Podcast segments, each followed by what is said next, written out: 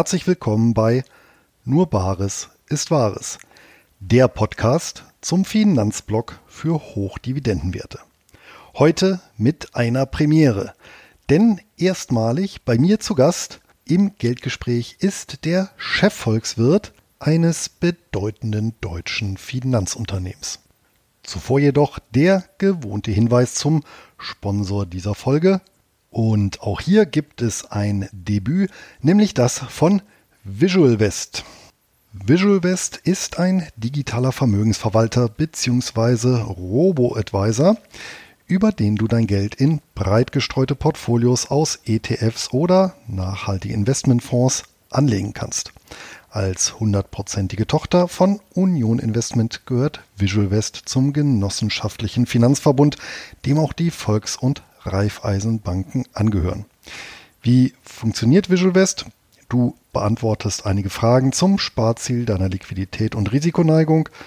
Visual West ermittelt dann automatisch ein passendes Wertpapierportfolio. Dieses ist breit aufgestellt und folgt einem sogenannten Multi-Asset-Ansatz. Dein investiertes Geld wird dabei auf unterschiedliche defensive und offensive Anlageklassen weltweit verteilt, über die das Schwankungsrisiko entsprechend der ermittelten Risikoneigung angepasst wird. Die Auswahl der ETFs und Fonds erfolgt nach einem strengen Auswahlprozess. Bei der Zusammenstellung der Portfolios kann Visual West auf die Erfahrung und Expertise der Fachleute von Union Investment zurückgreifen. Nach der Investition kannst du dich entspannt zurücklehnen, denn deine Geldanlage behält der Robo-Advisor für dich im Blick und passt sie bei Bedarf automatisch an. Visual West war übrigens auch der erste Robo-Advisor, der nachhaltige Portfolios im Angebot hatte. Bei den nachhaltigen Portfolios werden zusätzlich zu den klassischen Kriterien wie Rendite, Risiko und Liquidität auch soziale, ökologische und ethische Aspekte berücksichtigt. Starten kannst du bei Visual West übrigens schon ab 500 Euro Einmalzahlung oder einem Sparbetrag von 25 Euro monatlich. Und selbstverständlich kannst du jederzeit Ein- und Auszahlungen vornehmen bzw. die Raten erhöhen, verringern oder aussetzen. Ich selbst nutze übrigens das Junior Depot von Visual West, um für meine Kinder auf deren Namen Vermögen aufzubauen, über das sie beim Start in das Erwachsenendasein verfügen können. Weitere Informationen gibt es über nur ist Wahres.de Robo. Im Zuge der Depoteröffnung erhalten meine Hörer und Leser exklusiv mit dem Gutscheincode Bares ist Wahres in einem durch und kleingeschrieben die ersten sechs Monate die Gebühren erlassen. Und damit gebe ich ab zum Interview. Heute bei mir zu Gast im Geldgespräch der Autor und vor allem Chefökonom der Degussa Goldhandel, Professor Dr. Thorsten Polleit. Guten Tag, Herr Polleit. Hallo nach Frankfurt und vor allem natürlich, wie geht es Ihnen und der Familie? Ja, Herr Batzos, vielen Dank für die Einladung. Mir geht es gut. Die Familie ist auch gesund und wir haben uns hier gut eingerichtet. Ja, das äh, in den Zeiten äh, viel wert und äh, ja, insbesondere natürlich, wenn die Kinder äh, dann auch äh, keine Schule haben, dann ähm, ja, ist das eine besondere Form natürlich der Zusammenführung. Wobei ja, ich mir feststelle. Man kommt selber auch nochmal in den Genuss, äh, Schulaufgaben äh, mitzubegleiten. Und äh, da lernt man dann über Latein und Mathematik Dinge noch einmal neu, die man schon lange vergessen glaubte. Also insofern ist auch ein Lerneffekt, ein positiver Lerneffekt damit verbunden. Gewissermaßen dem Humankapital zuträglich, ja. Kann man das sagen ja, ja, ja. Ich habe jetzt auch meine, meine Fertigkeiten in Lego-Konstruktion massiv erweitert in den letzten Wochen. Ja, sehr gut. Das ist auch so ein Nebeneffekt, ja. Wobei ich mir natürlich vorstellen kann, dass in äh, diesen aufregenden Zeiten ähm, ein Chefökonom durchaus äh, schwer beschäftigt ist, oder?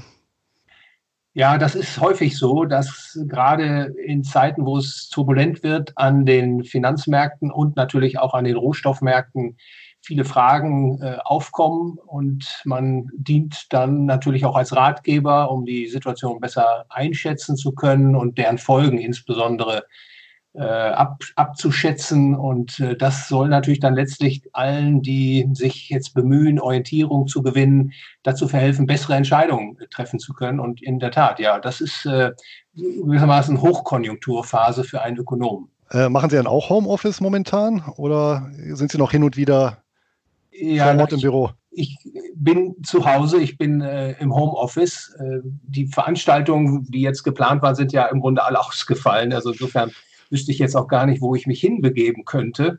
Nein, ich arbeite derzeit von zu Hause, muss aber sagen, dass äh, meine Produktivität da jetzt nicht drunter leidet. Das ist doch gut. Für die Hörer vielleicht zum Hintergrund.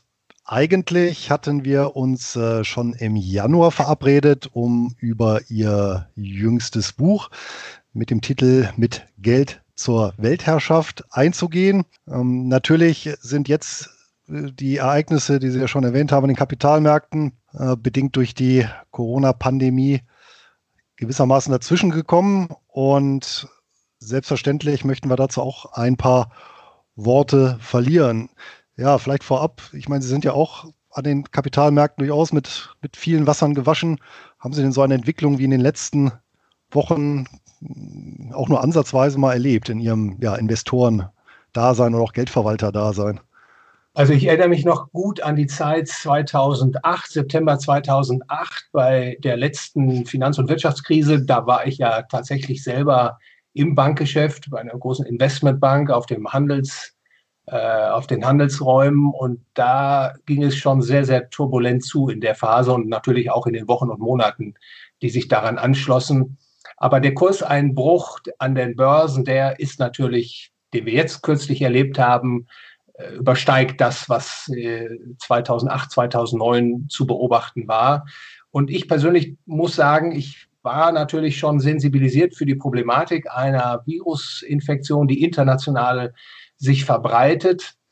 Was mich allerdings dann doch überrascht hat, war die politische Reaktion weltweit äh, in einen Lockdown zu gehen. Also tatsächlich die Strategie zu fahren, die Wirtschaft quasi äh, einzufrieren, zu schockgefrieren, um sie dann nach äh, Abklingen der Pandemie wieder in Gang zu setzen, also gewissermaßen wieder aufzutauen und dann wieder zum Normalgeschäft zurückzukehren. Und das hat natürlich weitreichende Erschütterungen gebracht. Also nicht nur, dass die Angebots- und Nachfrageseite geschockt wurden, im wahrsten Sinne des Wortes, also was man ja derzeit äh, anfänglich beobachten konnte, war ein Angebots- und gleichzeitig auch ein äh, Nachfrageschock, der die Weltwirtschaft ereilt hat. Also äh, nachfrageseitig eben der Rückgang Konsumausgaben in vielen Ländern eben verursacht durch diese Pandemie.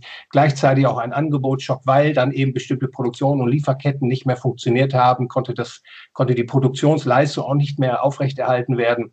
Also diese beiden äh, Komponenten sind gleichzeitig aufgetreten. Das ist natürlich ein schwerer Schock äh, für äh, das Weltwirtschaftssystem, aber insbesondere natürlich der Lockdown, also dann die großflächige Abschaltung der Produktion, die dann Zweifel am ungedeckten Papiergeldsystem geweckt hat. Und das ist natürlich eine ganz, ganz kritische Entwicklung, die in den letzten Tagen dann beobachtbar war. Ich äh, selber habe mir auch schon die Frage gestellt, wir hatten ja wirklich über zwei, drei Wochen diese ganz scharfe Korrektur, ähm, wo ja sogar, was ich eben besonders erstaunlich fand, ähm, mit Zweifach- und Dreifach-A geratete Staatsanleihen um mehrere Prozentpunkte gefallen sind. Das heißt also wirklich im Prinzip quer durch alle Vermögensklassen durch. Verluste, teils äh, sehr herbe Verluste.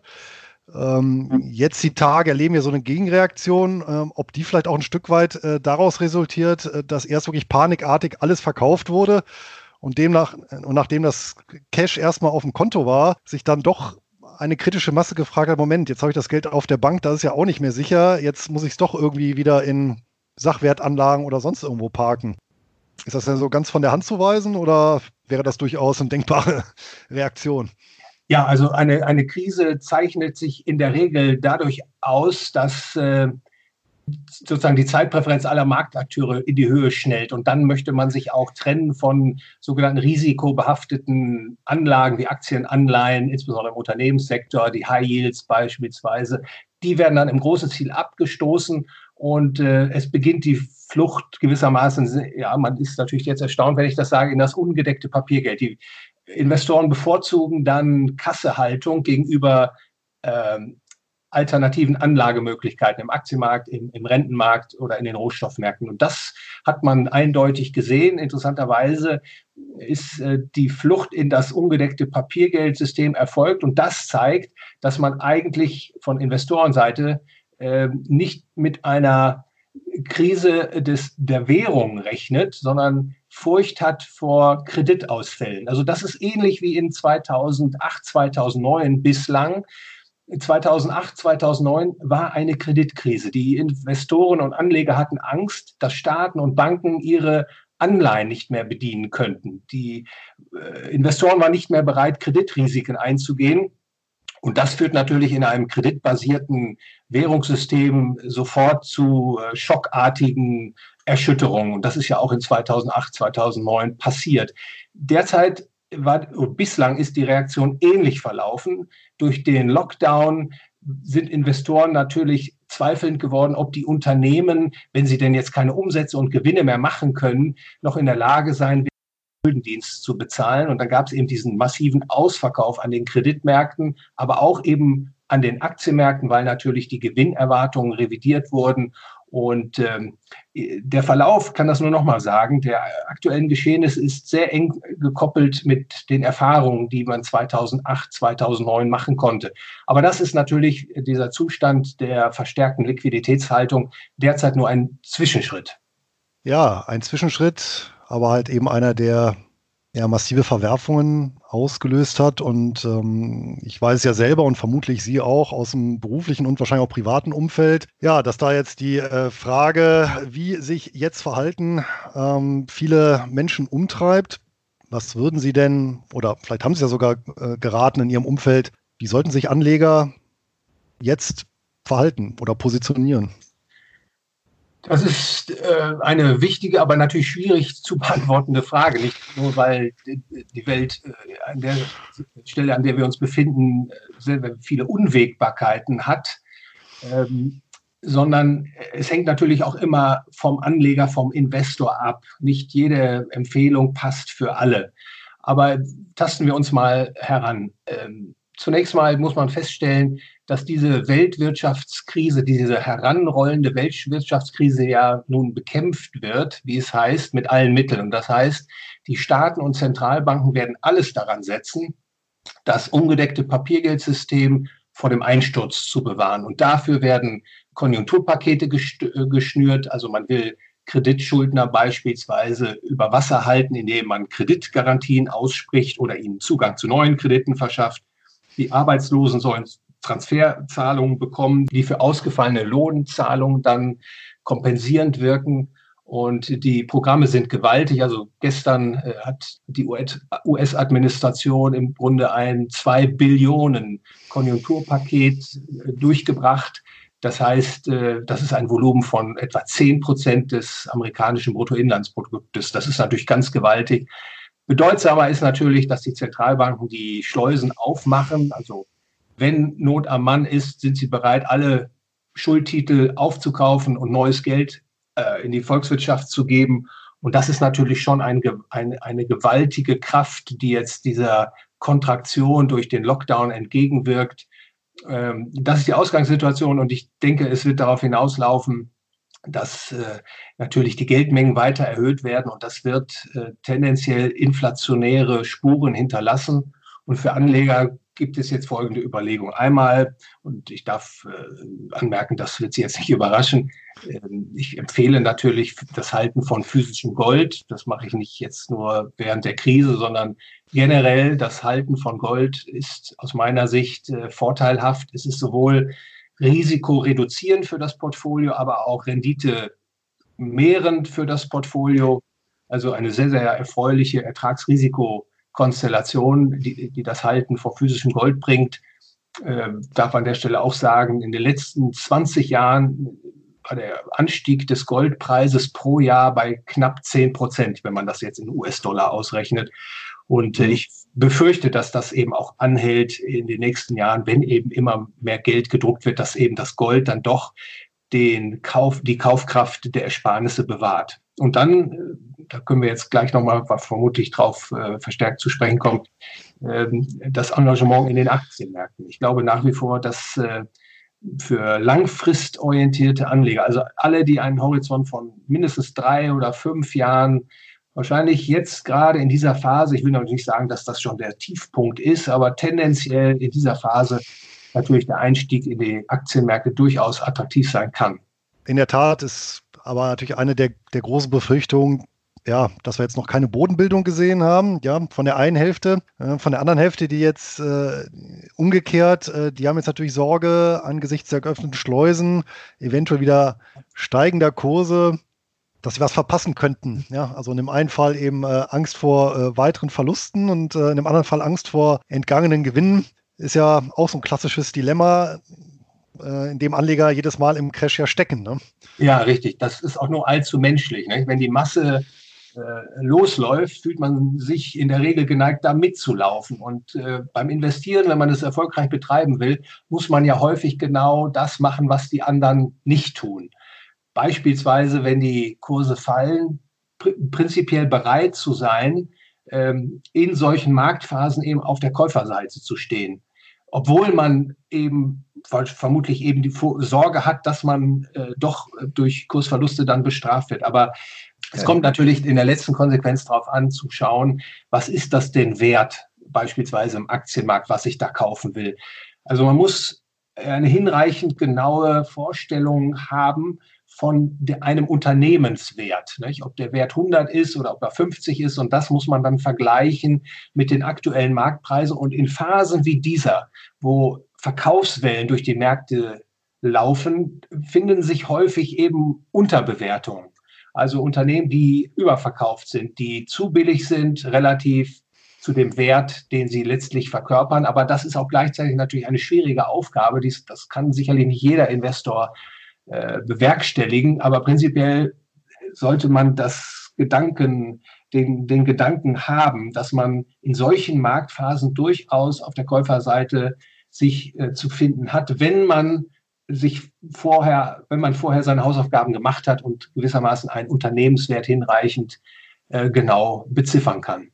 Gut, ich sag mal, wer jetzt keine Zeit hat, der kann ja wirklich auch auf Marktbreite Lösungen setzen, Fonds oder ETFs und äh, wer eben da wirklich äh, auch weltweit streut und davon vernünftigerweise ausgeht, dass langfristig auch Unternehmen weiterhin an Lösungen arbeiten und Mehrwert schaffen oder allgemein Werte schaffen, kann sich ja auch damit in so einer ähm, Phase wie jetzt positionieren. Die Frage ist halt eben wie und wann.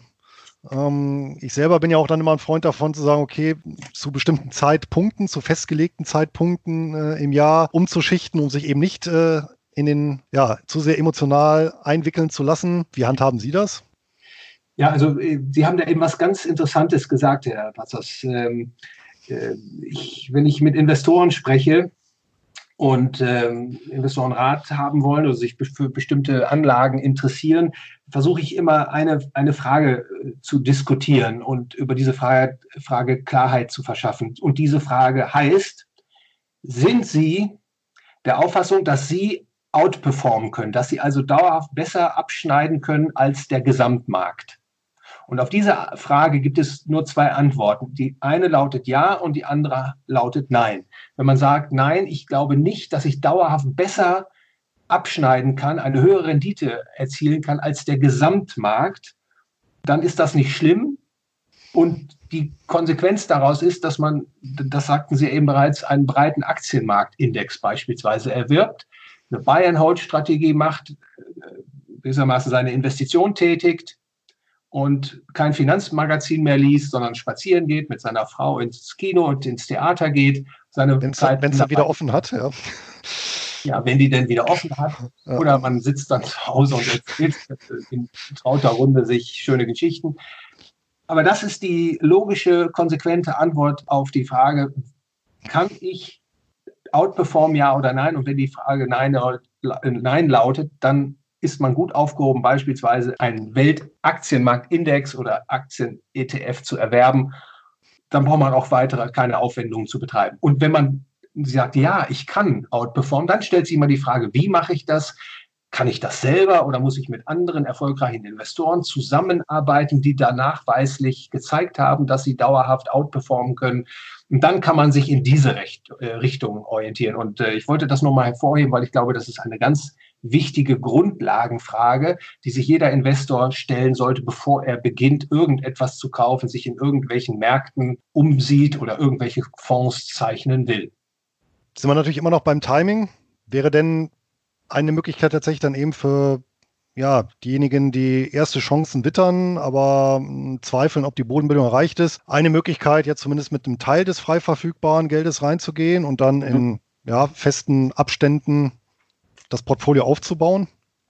Ja, Timing äh, ist in der Tat eine kritische Größe für den Erfolg, aber auch für große Verluste äh, verantwortlich, wie man immer wieder erkennt.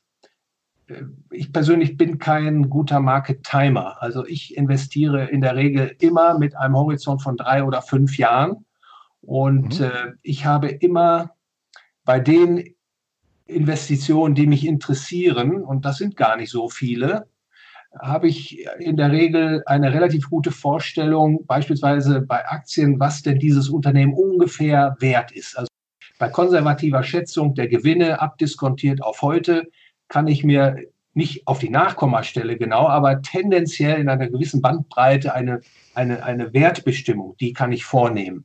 Und wenn ich dann sehe, dass der Marktpreis deutlich rutscht und unter diese äh, Bewertung fällt, dann hat man das Phänomen, dass man etwas kaufen kann, was mehr wert ist äh, als der Preis, den man dafür zu zahlen hat. Und dann sind das gute Investitionszeitpunkte. Ich äh, kann sagen, dass das bei mir der Fall zum Beispiel gestern gewesen ist. Ich habe einige sehr große Positionen äh, realisiert, also bin eingestiegen, weil die Bewertungen aus meiner Sicht so günstig waren, dass sie jetzt für eine Investition tauglich sind. Ob das jetzt für den Gesamtmarkt gilt, das wage ich nicht zu beurteilen, aber für einzelne ausgewählte Unternehmen, äh, diese Gelegenheitsfenster waren für mich beispielsweise gestern offen. Ich verstehe. Also den berühmten äh, Dollar für 50, 60, 70 Cent kaufen. Ja, das ist der große Traum. ich sage, ich sage äh, man macht natürlich Fehler. Man muss natürlich sehen, dass man die Fehler gering hält. Und äh, jeder Investor hat natürlich seine präferierte Strategie. Ich orientiere mich an diesem sogenannten Preis versus Wertprinzip, also zu sehen, was zahle ich und äh, was bekomme ich dafür. Und äh, da gibt es immer wieder Marktphasen, wo sich Gelegenheitsfenster auftun. Das äh, ist nicht nur in so besonders turbulenten Phasen der Fall, wie wir das jetzt heute, gestern und den letzten Tagen zuvor beobachten konnten, sondern auch äh, durch die strukturellen Veränderungen im, äh, im Finanzmarkt, also beispielsweise, dass viele Anleger ETFs kaufen, branchenorientierte oder länderorientierte ETFs und die dann, wenn diese ETFs gezeichnet und gekauft werden, quasi ohne, ohne große Unternehmensanalyse am Markt einkaufen und, und dadurch äh, häufig auch zu Fehlbewertungen führen, die man dann als Investor nutzen kann. Ja, jetzt haben wir ja gut erfahren, dass Sie Freund davon sind, tatsächlich mit dem Kapital, was tatsächlich für Aktien auch vorgesehen ist, äh, wirklich all in zu gehen. Hier einen äh, sehr selektiven Ansatz verfolgen. Physisches Gold hatten wir. Dann jetzt äh, eigentlich. Ja, das, wenn, wenn Sie mir da erlauben, Herr Bassus, die. Klar. Ähm, Gold ist eben, wir sprachen ja das eben schon mal an, aus meiner Sicht eben eine Währung. Gold ist in der letzten Konsequenz Geld. Also ich sage da auch häufig zu, dass äh, ich sage häufig, dass das Gold das ultimative Zahlungsmittel ist. Also Gold hat kein Kreditausfallrisiko wie ein Bankguthaben. Gold lässt sich auch nicht entwerten durch das Anwerfen der elektronischen Notenpressen. Und das ist äh, eine Qualität, die das Gold eben seit Jahrtausenden und in der Neuzeit natürlich, äh, insbesondere mit dem Aufkommen des ungedeckten Papiergeldes, immer wieder zum äh, bevorzugten Geld gemacht haben.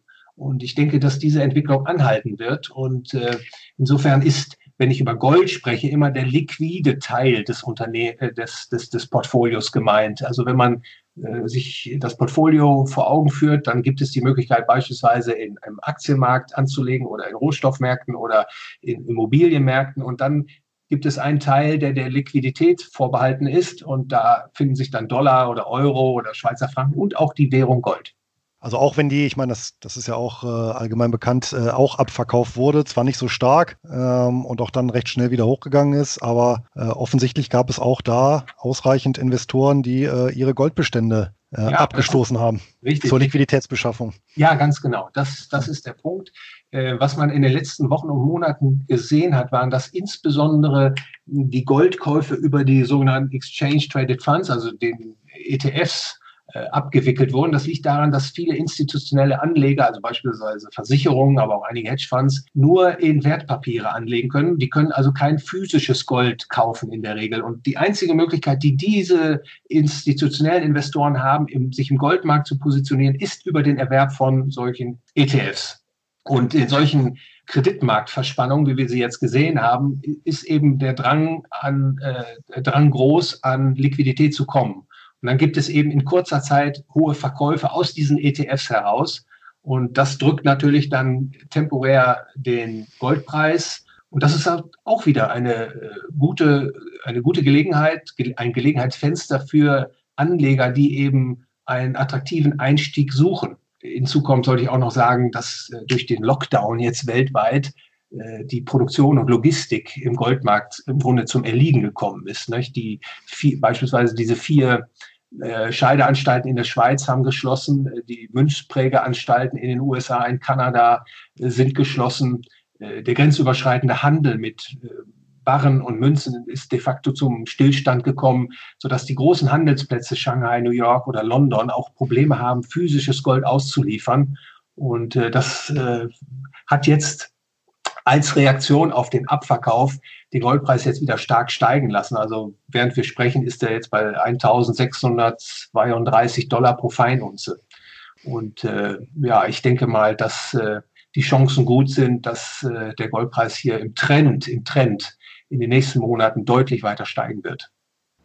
Ach ja, das ist auch interessant. Wusste ich auch nicht, dass da die äh, goldene Logistikkette und Lieferkette quasi unterbrochen ist. Ja, aber ist natürlich auch logisch. Welchem Wert messen Sie denn sagen wir, nominalen Geldanlagen in der nächsten Zeit in Privatanlegerdepots zu. Also insbesondere eben Anleihen, Geldmarkt, weil es ja natürlich auch in sagen wir, normalen Zeiten immer ein wesentlicher Bestandteil. Wird das denn in Zukunft dann vermehrt entwertet? Damit ist zu rechnen, Herr Bazos. Es ist ja auch so, dass in der letzten Dekade äh, natürlich die Inflation hoch war. Und sie war viel höher als die offiziellen Konsumentenpreis-Inflationszahlen das nahelegen. Denn es ist ja so, wenn man, wenn die Geldmenge in der Volkswirtschaft erhöht wird, dann früher oder später treibt das die Preise. Und es sind nicht immer die Preise für Äpfel und Birnen und Schuhe, also alle Güter, die in diesen Konsumentenpreisindizes enthalten sind, die dann steigen, sondern es steigen auch insbesondere die Preise in den Vermögensmärkten, also Aktien, äh, Häuser, Preise gehen in die Höhe, Grundstückspreise steigen, der Preis für Kunstgegenstände äh, äh, wird äh, die, die Preise steigen. Also diese Geldmenge macht etwas. Und in den letzten Jahrzehnten, letzten, in der letzten Dekade war es insbesondere so, dass die Preise für die Vermögensgüter gestiegen sind. Und das reduziert natürlich die Kaufkraft des Geldes genauso wie der Anstieg der Äpfel- und Birnenpreise. Weil natürlich Sie und viele andere Menschen und ich auch für unseren Euro oder unseren Dollar nicht nur Äpfel und Birnen kaufen möchten, sondern auch beispielsweise Anteil am volkswirtschaftlichen Produktionsvermögen, eine Aktie kaufen oder ein Haus kaufen oder eine Mietwohnung erwerben. Und wenn diese Preise steigen, dann bekommt man natürlich entsprechend weniger für sein Geld. Und diese Entwicklung, die ist im Gange. Und meiner Meinung nach wird sich das ähm, in den nächsten Jahren dramatisieren, weil äh, die internationale Schuldenarchitektur im Grunde nur noch gehalten werden kann, indem immer mehr Geld in Umlauf gebracht wird. Ja, und damit sind wir ja natürlich bei einem äh, Punkt, ähm, wenn man mal so in die Vergangenheit guckt, äh, war natürlich auch ähm, Kriege immer so ein Schlüsselfaktor, wenn ja Geldmengen ausgedehnt oder massiv ausgedehnt wurden. Jetzt, äh, wenn man mal den Politikern so ein bisschen auf den Mund guckt, die dann jetzt wieder von Bazookas und äh, anderen, äh, anderes kriegerisches Vokabular in den Mund nehmen und die Pakete, die haben sie ja schon genannt, äh, die geschnürt wurden, mal anschaut, dann sind wir eigentlich wieder genau an, an, an so einem Punkt, Wie beurteilen Sie die, die Auswirkungen der jetzt geschnürten Pakete, also insbesondere seitens der Zentralbank und ja auch die letztendlich geöffneten Budgets der, der, ähm, der Finanzminister? Zunächst mal zeigen die natürlich, dass Regierung und Zentralbank weltweit all in gehen. Es geht darum, die Geld- und Kreditarchitektur und natürlich auch die Wirtschaftsstruktur, die sich auf Basis dieses ungedeckten Papiergeldes in den letzten Jahren, in den letzten Jahrzehnten aufgebaut hat, zu erhalten. Und äh, die Beträge sind enorm. Wir sprachen bereits darüber. Und äh, ich will Ihnen mal eine, ein, eine Idee geben, äh, wohin das führen kann wenn dieser Lockdown, und den äh, hatten wir ja schon kritisch äh, betrachtet äh, zuvor, wenn der andauert. Nehmen wir mal an, der Lockdown führt dazu, dass in der Bundesrepublik Deutschland die äh, Wirtschaftsleistung um 25 Prozent einbricht.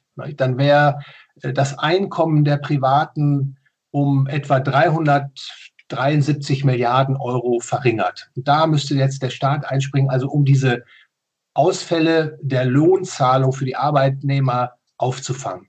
373 Milliarden Euro. Eine gewaltige Summe. Und wenn man das mal umrechnet auf die Verhältnisse im Euroraum insgesamt, das habe ich jetzt mal gemacht, dann sprechen wir über einen Finanzbedarf zwischen 1,3 Billionen bis 2,6 Billionen Euro. Und wenn man das finanziert durch Staatsschulden, und darauf läuft es natürlich hinaus, dann würde der Staat die Staatengemeinschaft Anleihen begeben. Die Europäische Zentralbank kauft diese Anleihen auf und gibt dadurch neues Geld aus. Der Staat nimmt das Geld und zahlt Löhne, Sozialtransfers und andere Dinge mit diesem neuen Geld. Das Geld kommt in die Wirtschaft und das würde bedeuten, dass die Euro-Geldmenge M3, also diese breit definierte Geldmenge, zwischen 10 und 20 Prozent ansteigen würde. Und wenn man dann mal unterstellt, es gibt einen langfristigen Gleichlauf zwischen Geldmengenausweitung und Güterpreisen, dann wäre das ein einmaliger Preisanstieg von 10 bis 20 Prozent in den nächsten Jahren.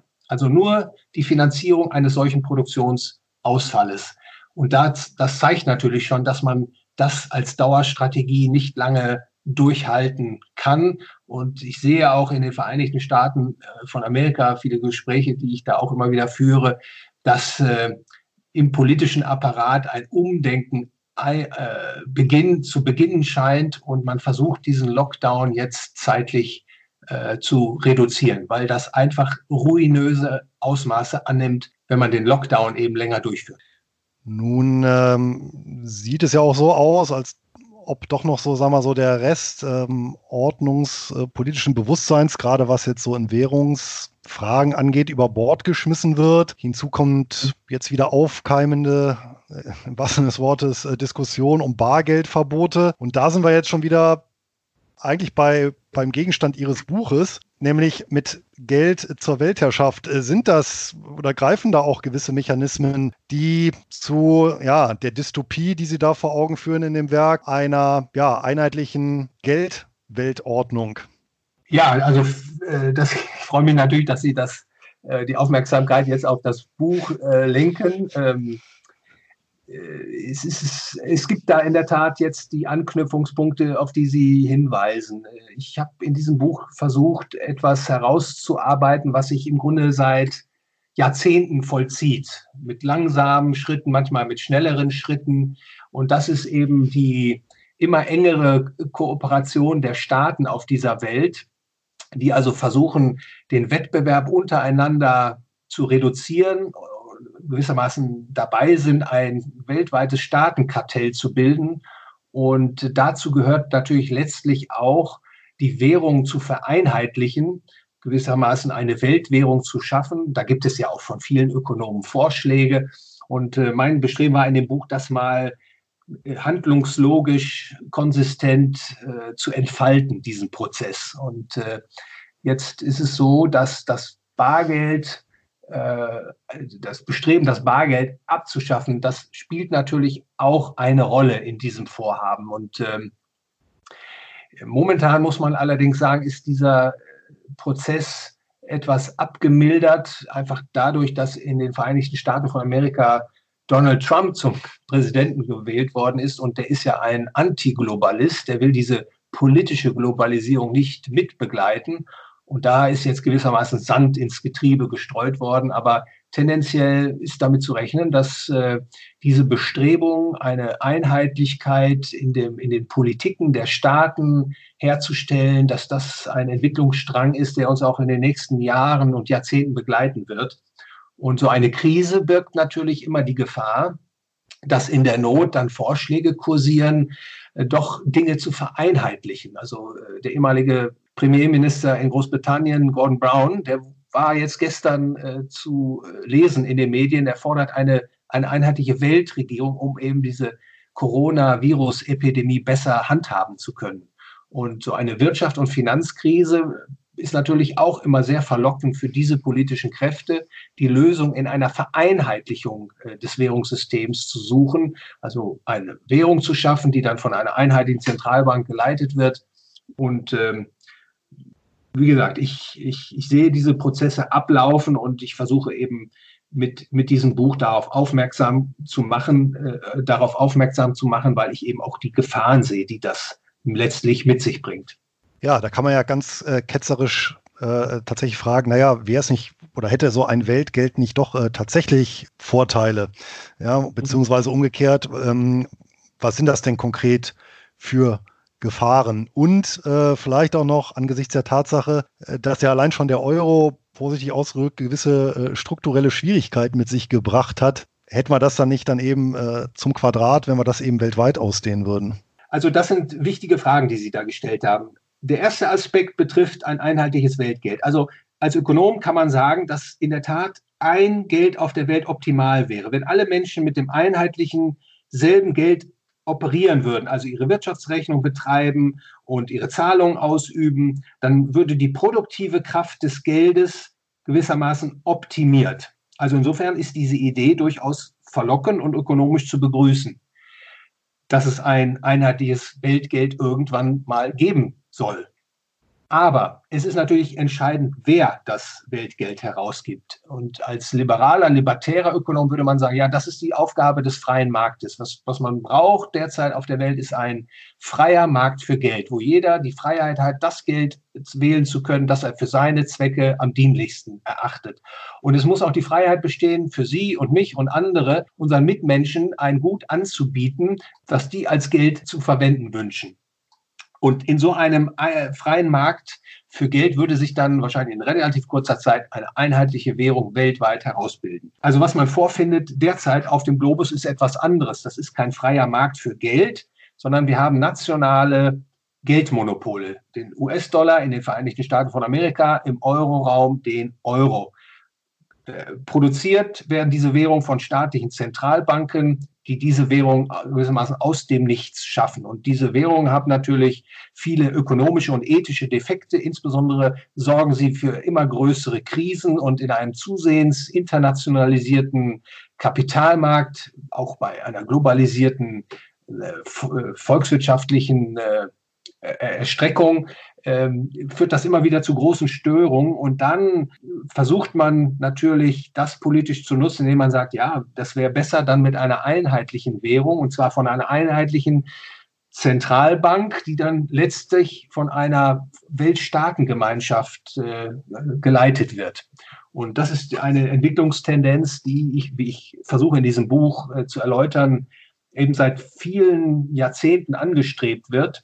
Und äh, das wäre dann letztlich dystopisch, nicht? wenn man tatsächlich zu dieser, zu dieser, zu diesem Endpunkt kommen würde. Denn dann würde nur ein Welt-Fiat-Geld umlaufen auf der Welt und das hätte alle ökonomischen Defekte, Sie sprachen das auch bereits an, die die nationalen äh, Fiat-Währungen auch auszeichnen. Also es wäre inflationär, es sorgt für Boom- und Basszyklen. Der Staat würde immer größer werden, weil so eine Zentralbank äh, natürlich den Weltstaat oder die Weltstaatengemeinschaft äh, grenzenlos mit Geld und Kredit äh, versorgen könnte. Es kann ja auch niemand dann mehr fliehen vor dieser Währung. Derzeit können Sie noch vom Euro in den US-Dollar oder von dem US-Dollar dann in den Schweizer Franken flüchten. Da gibt es so einen leichten Währungswettbewerb, der da noch äh, besteht. Aber das wäre alles ausgeschaltet bei einer einheitlichen Weltwährung. Und ähm, das hätte, wenn man das dann äh, äh, weiter durchdenkt, auch die politische Handhabung eines solchen Geldes, ja, das würde in die Tyrannei führen. Ja, vor allem, ich meine, ein, äh, ein einheitliches Weltgeld hätte natürlich das Problem, dass ein ähm, ja oder Fehler oder Schieflagen, die sich dort auftürmen, äh, ja dann eben tatsächlich auch globale Auswirkungen haben. Also solange ich viele kleine Währungen haben, habe, einerseits gibt es natürlich dann eine disziplinierende Kraft des Wettbewerbs, auf der anderen Seite äh, Fehler werden zwar dort auch bestraft, aber bleiben dann beschränkt und äh, erstrecken sich dann nicht, äh, nicht weltweit. Ne? Das ja. ist natürlich auch grundsätzlich etwas, was gegen systemtheoretisch schon gegen große Einheiten an sich spricht, egal ob das jetzt im Geldwesen oder auch bei, bei weiß ich nicht, bei, bei Mega-Organisationen der Fall ist. Ne? Ja, vollkommen richtig. Und Sie sprachen ja auch schon an äh, die Erfahrungen, die man jetzt im Euroraum gemacht hat. Und äh, das ist auch ganz interessant an dieser Stelle zu erwähnen. Also in Europa ist etwas gelungen, was ich nenne Weltwährung im Kleinen. Da hat man es tatsächlich geschafft, unterschiedliche nationale, souveräne Staaten unter eine einheitliche Währung zu zwingen. Das ist in Europa tatsächlich gelungen. Und äh, das ist gewissermaßen auch die Blaupause, die vielen Ökonomen, die ein Weltgeld, ein politisiertes Weltgeld, soll ich sagen, befürworten, als äh, Fahrplan dient, indem man also die Währung äh, zunächst mal im Wechselkurs miteinander äh, stabilisiert, um sie dann letztlich zu verschmelzen in eine Einheitswährung, wie das hier in Europa im Euroraum passiert ist. Und dass das natürlich große wirtschaftliche, aber auch politische Probleme mit sich bringt, das lässt sich ja äh, derzeit oder seit einigen Jahren schon tagtäglich bestaunen. Für wie wahrscheinlich halten Sie es denn insbesondere angesichts eben der geschnürten Pakete und Maßnahmen, die ja in Anführungsstrichen in Friedenszeiten so undenkbar wären, dass die dazu führen, in absehbarer Zeit tatsächlich, ja, jetzt haben wir noch, noch größere Währungsblöcke zu haben? Also ich halte das für eine sehr wahrscheinliche Entwicklung. Ähm, die ist eben handlungslogisch äh, aufgesetzt. Die politische Ideologie unserer Zeit, die bezeichne ich ja als äh, demokratischen Sozialismus und der findet sich überall auf der Welt wieder. Und dieser demokratische Sozialismus, der hat die Neigung, den Wettbewerb der Region ausschalten zu wollen, also eine Vereinheitlichung anzustreben. Und das zeigt sich insbesondere auch in der Währungsfrage. An der Stelle vielleicht eine äh, aus der Praxis äh, relevante Entwicklung die sei an der Stelle genannt. Die großen Zentralbanken der Welt haben 2008, 2009 in der Wirtschaft- und Finanzkrise sogenannte Liquiditätsabkommen geschaffen. Und darunter ist zu verstehen, dass die Zentralbanken sich untereinander unlimitiert ihre eigene Währung leihen. Also die US-Zentralbank leiht der Europäischen Zentralbank US-Dollar oder der Schweizer Nationalbank US-Dollar und die Schweizer Nationalbank gibt unlimitiert auf Anfrage Schweizer Franken an die Europäische Zentralbank. Und warum macht man das? Man macht das, weil die Banken damals sich in Fremdwährungen nicht mehr auf den Kapitalmärkten finanzieren konnten. Und äh, diese Liquiditätsabkommen hat man jetzt auch wieder eingesetzt. Äh, in den letzten Tagen sind die sozusagen wieder entmottet worden, um äh, Probleme in, der, in den internationalen Kreditmärkten aufzufangen. Und das ist letztlich ein ganz weiter Schritt hin zu einer vereinheitlichten Geldpolitik. Und das sind natürlich Entwicklungen, die die breite Öffentlichkeit vermutlich so gar nicht wahrnimmt. Aber durch die Politiken der Zentralbanken, die in dieser Weise agieren, wird das System natürlich zusehends engmaschiger zusammengebunden. Das heißt, die äh, Hilfe Transaktionen, die dann eingepflegt werden in das Geld- und Kreditsystem, die lassen sich gar nicht mehr rückgängig machen. Und äh, das ist vielleicht so eine gute Illustration, wie dieser Prozess tatsächlich in der Praxis abläuft, dass unter der Ägide der Zentralbanken diese Währungsvereinheitlichung im Grunde auch durch die Hintertür vorangetrieben wird. Jetzt schließen Sie Ihr neues Buch ja nicht mit der Dystopie ab, sondern zeigen auch den ein oder anderen Ausweg. Äh, Stichwort Nehmen Gold, das wir natürlich besprochen haben und was ja auch schon über, ja muss man ja sagen, Jahrtausende eine, ein Weltgeld war, die Kryptowährungen, die ja auch jetzt in den letzten Wochen äh, deutlich haben federn lassen, wie alle Vermögenswerte. Wie sehen Sie die denn in äh, ja, dieser Gemengelage positioniert? Also es freut mich, dass Sie zunächst mal darauf hinweisen, dass das Buch ja nicht düster endet. Und äh, ich versuche auch immer wieder herauszustellen, dass das keine Prognose ist, die ich in diesem Buch entfalte, sondern das ist eine, ein, ich will mal sagen, eine bedingte Zukunftsskizze nach dem Motto, also wenn das weitergeht, wie es weitergeht, dann kommt man da hinten an.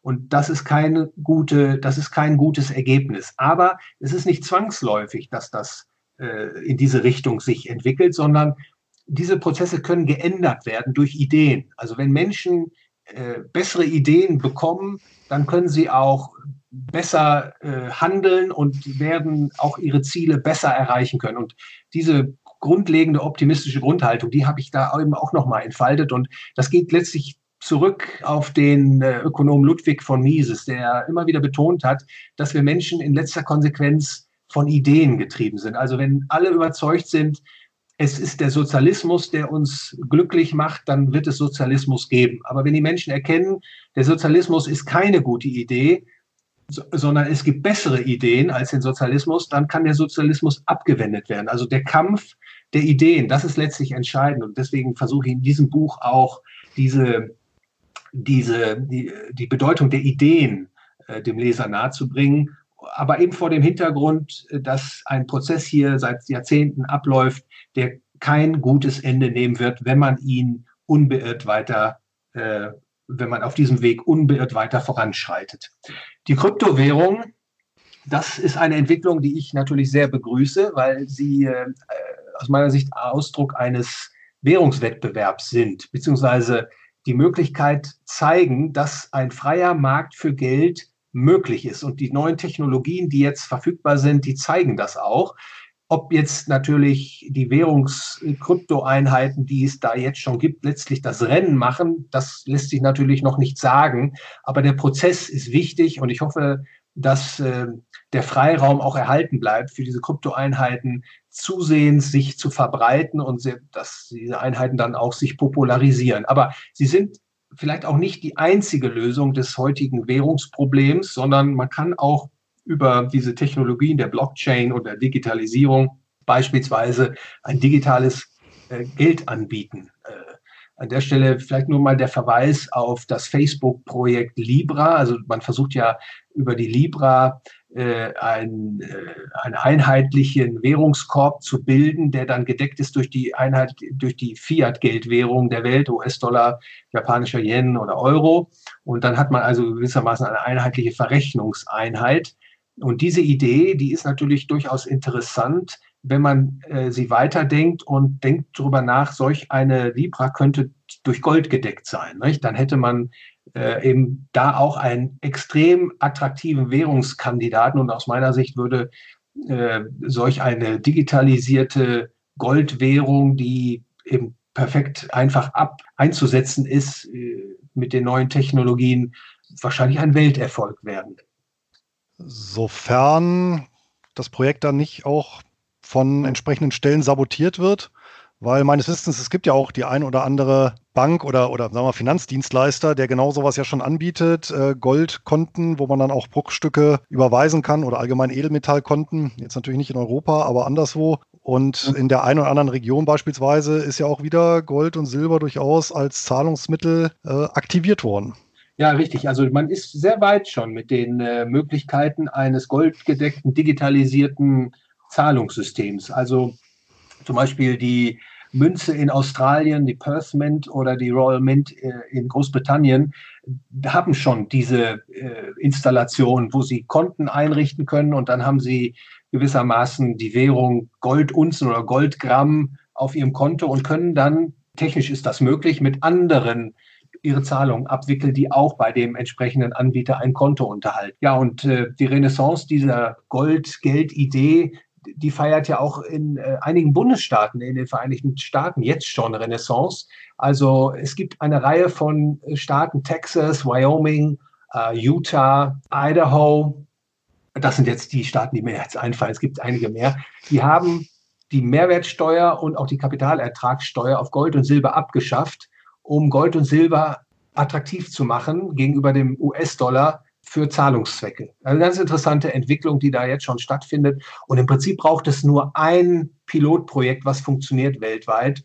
wenn dann die Geldnachfrager erkennen, dass das funktioniert, dass das gangbar ist, dass das eine gute Idee ist, dann wird sich so etwas durchsetzen. Natürlich die Staaten die als Monopolisten scheuen natürlich den Währungswettbewerb und werden alles tun, was äh, möglich ist, um diesen Währungswettbewerb zu unterbinden. Aber nochmal, da muss man auch etwas positiv in die Zukunft schauen. Immer dann, wenn es bessere Ideen gibt, gegeben hat, dann werden die sich früher oder später auch durchsetzen. Da, glaube ich, äh, kann man durchaus optimistisch sein. Und deswegen glaube ich auch, der Weg dorthin ist eben nicht nur über äh, die, die, technologische äh, Innovation möglich, sondern die muss unterstützt werden, eben auch durch die Ideen, dass man also den Menschen erklärt, ein Zentralbankgeldmonopol ist etwas Schlechtes, ein freier Markt ist etwas Gutes für dich, deine Familie, deine, äh, deine Gemeinde, in der du lebst, dein Land, in dem du lebst und für alle Menschen auf der Welt. Und wenn diese beiden Dinge zusammenkommen, technologische Innovation und Einsicht, dass es besseres Geld gibt als die ungedeckten Papiergeldwährungen, US-Dollar, Euro, britisches Pfund etc., dann glaube ich, äh, ist auch möglich, dass die Menschheit ein besseres Geld bekommt, zu einem besseren Geld zurückkehren kann. Erfolgreiche Graswurzel- oder vielversprechende Graswurzelbewegungen gibt es bereits. Was könnten Sie denn interessierten Hörern an, an weiterführender Literatur zu dem Thema empfehlen? Also natürlich Ihr eigenes Buch ist klar, aber vielleicht auch so an, an, an Grundlagenliteratur, um sich wirklich in dieses Thema einzulesen, weil so monetäre Makroökonomie, über die wir uns jetzt unterhalten haben, ist natürlich gemeinhin etwas trocken. Gibt es da, ja, was ist so Ihr persönlicher Tipp? Gerade jetzt für die Zeit, wo man zu Hause ist und eventuell auch äh, Muße hat, sich damit mal ein bisschen zu auseinanderzusetzen. Ja, also ich glaube, der ein guter Einstieg ist beispielsweise die Webseite zu besuchen der äh, Mises-Institute, die es ja weltweit gibt. Da gibt es in Amerika eben das Epicenter für die österreichische Schule der Nationalökonomie, das Ludwig von Mises Institut in Auburn. Das ist die äh, E-Mail-Adresse www.mises.org und äh, dort findet man reichhaltiges Material, eben auch Artikel, die sich mit den aktuellen Geschehnissen beschäftigen. Und da erfährt dann der Leser auch die richtige Geldtheorie, quasi äh, ohne dass er sich durch dicke Bücher quälen muss. In Deutschland gibt es das Ludwig von Mises Institut Deutschland, www.mises.de.org. Da sind auch immer viele Artikel, die sich mit dem Geld beschäftigen, mit der Problematik des Geldes sich beschäftigen. Und das, denke ich, ist in jedem Falle lesenswert. Und da findet man auch Literaturhinweise. Es gibt auch mittlerweile auf dem deutschen Markt natürlich äh, eine ganze Reihe von Geldbüchern, die sich sehr äh, fundiert mit der Problematik des ungedeckten Papiergeldes beschäftigen.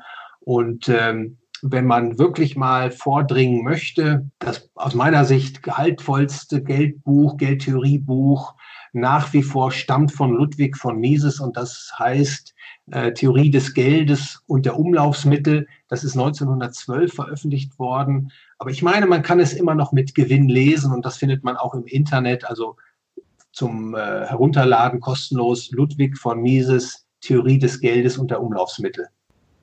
Und danach mit Geld zur Weltherrschaft, um eben 100 Jahre später mal zu gucken, äh, was sich da so getan hat.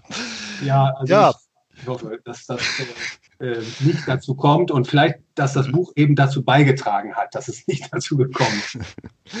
Sehr schön. Jetzt ganz zum Abschluss eine Frage, die mich ja auch immer wieder umtreibt. Hm, wenn ich mal so auf die Biografie meiner Großmutter gucke, die hat äh, sieben unterschiedliche Währungen erlebt in ihrem Leben, wovon fünf von Politikern vor die Wand gefahren wurden. Und ähm, ja, ich meine, die, die gerade jüngere deutsche äh, Geldgeschichte äh, ist ja auch eher wenig erbaulich. Woher, glauben Sie, kommt dann trotzdem diese, ja, dieses äh, ja, äh, schon fast Gottvertrauen in äh, ja, eine ja, eine Bundesbank, wie sie ja, die ja so als Gralshüter äh, lange Zeit galten, oder auch immer noch weiter Teile in die Einheitswährung Euro. Äh, was für Mechanismen äh, vermuten Sie dahinter? Ja, vielleicht zwei. Äh, zum einen gibt es ja eine Theorie der Geldentstehung, die hat ein Ökonom vorgelegt, 1871, äh, der hieß Karl Menger und hat gesagt, ja, das Geld ist einfach spontan im freien Markt entstanden. weil die Menschen sich arbeitsteilig organisieren, dann äh, muss man tauschen und dann braucht man ein indirektes Tauschmittel und dann kamen die Leute drauf, ah, dann nehmen wir doch mal dieses oder jenes Gut als Tauschmittel und das Tauschmittel, was äh, die größte Marktgängigkeit dann erreicht hatte, das wurde dann zum Geld. Also Geld spontan entstanden im freien Markt. Diese Theorie hat sich aber nicht durchgesetzt, sondern es hat sich eine Theorie durchgesetzt in den Köpfen der Menschen äh, von einem deutschen Ökonom, äh, Georg Friedrich Knapp, der sagt ja, das Geld ist vom Staat. Der, der Staat stellt das Geld bereit. Und das ist tief in den Köpfen verankert. Menschen können sich vorstellen heutzutage, dass man Fluggesellschaften äh, privat organisiert und nicht verstaatlicht oder dass der Markt für für Bücher oder Sportschuhe, dass das alles im freien Wettbewerb besser zu bewerkstelligen ist, als wenn der Staat diese Güter produziert. Aber beim Geld ist es so, das können die, viele Menschen sich gar nicht vorstellen, dass Geld besser im Markt, im freien Markt aufgehoben ist, als in den Händen des Staates. Und dadurch hat der Staat natürlich gewissermaßen ein unangegriffenes, unangefochtenes Monopol äh, über die Geldherrschaft bis zum heutigen Tag. Und ähm, wenn Währungen kaputt gehen, äh, dann kann man natürlich als Ökonom aufzeigen, ja, der Staat hat Hyperinflation gemacht. Er hat immer mehr Geld in Umlauf gegeben, bis dann das Geld seinen Wert verloren hatte, wie zum Beispiel in der Weimarer Republik 1923. Das war staatlich verordnete Hyperinflation. Deutsche, die Deutsche mit einer Hyperinflation überzogen haben. Also aus ökonomischer Sicht äh, eindeutiger Tatbestand. Aber wenn Sie mal lesen, was es denn da alles so gibt in der Literatur, wie man das begründet, da wird man lesen, ja, es hat Zahlungsbilanzprobleme gegeben und es hat Reparationen gegeben, die die Deutschen zahlen mussten. Und dann hatte man eine schwierige Lage und dann äh, musste man Geld drucken, damit man die Arbeitslosen bezahlen konnte und so weiter. Also, aber die eigentliche Ursache wird verwässert, verdunkelt, dass der Staat eben das Geld ruiniert. Und das ist ein, Erkenntnisdefizit, das sich äh, bis zum heutigen Tage durchzieht. Und äh, es ist sogar so, dass Zentralbanken heute, äh, wenn ich die Zeitung aufschlage, also ich lese ja gar keine Zeitung mehr, aber wenn ich das so sehe, was da so betitelt wird in den Medien, dann steht da, die Zentralbank ist dann der Retter. Die rettet das jetzt. Äh, Nein, die Zentralbanken sind Quelle der Probleme ähm, und die Probleme werden dann so groß, dass man immer mehr von dieser Medizin verabreicht, die dann zum, die zuvor zum Problem geführt hat.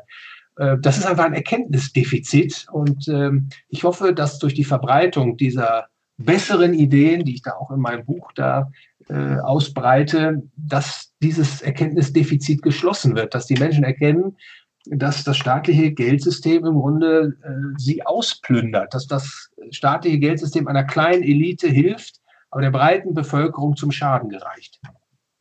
Dieses Mal ist alles anders, ist also nicht nur an den Kapitalmärkten und Börsen gefährlich, sondern auch bei den ja, immer wieder erneuerten Währungsordnungen. In diesem Sinne, Herr Professor Polleit, es war mir ein großes Vergnügen.